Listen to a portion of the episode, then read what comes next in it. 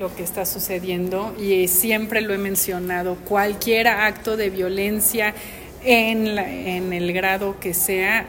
nos afecta a todas y a todos y lo hemos dicho, nuestro rol y nuestra función como legisladores es de dotar el marco jurídico necesario para evitar situaciones eh, eh, lamentables como esa.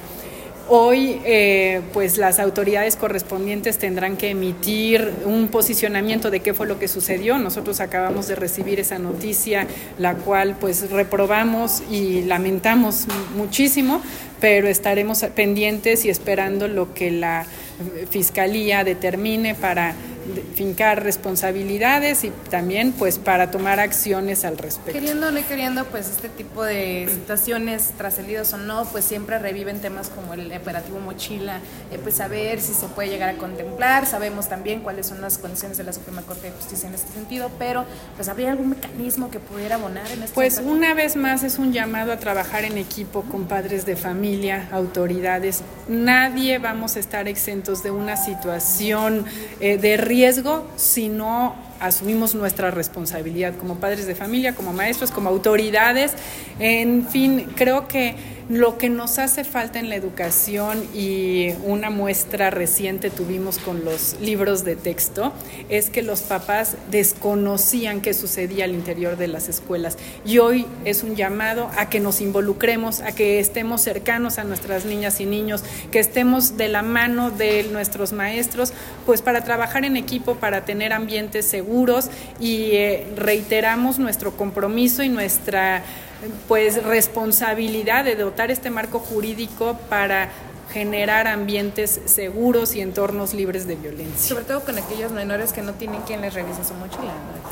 Pues deben de tener algún tutor o algún este, responsable porque todas las niñas y niños tienen, viven con, con algún adulto que se hace responsable y estaríamos llamando a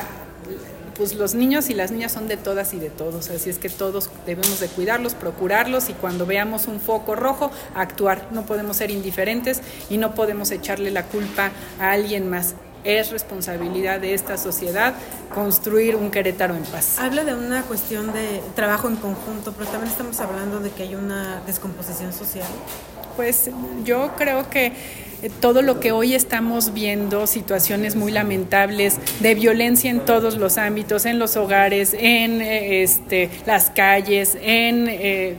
los ámbitos políticos, es producto de que hemos sido indiferentes y hemos sido como que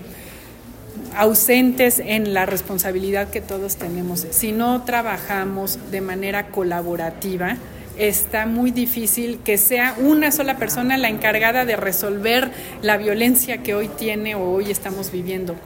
tenemos que entender que cada uno tiene un rol y que ese rol es fundamental para que las cosas funcionen. Así es que es un llamado una vez más a que cada uno hagamos lo que nos corresponde, a que trabajemos en equipo y a que no normalicemos ni seamos indiferentes ante conductas tan lamentables como la que hoy nos están informando. ¿Cómo va la reforma en materia educativa que se está planteando con este trabajo que usted elaboró a través de foros? La parte de las escuelas libres de violencia se aprobó y es ya la UCB que está implementando las acciones y los protocolos que dicta eh, lo que aprobamos. Y la ley de educación, pues estamos a la espera de que la secretaria o el Poder Ejecutivo la envíen al Congreso para poder iniciar el proceso legislativo. En cuanto al tema de los protocolos, o sea, ¿Cuáles son los protocolos justamente que pudieran tener que haberse aplicado en este tipo de situaciones?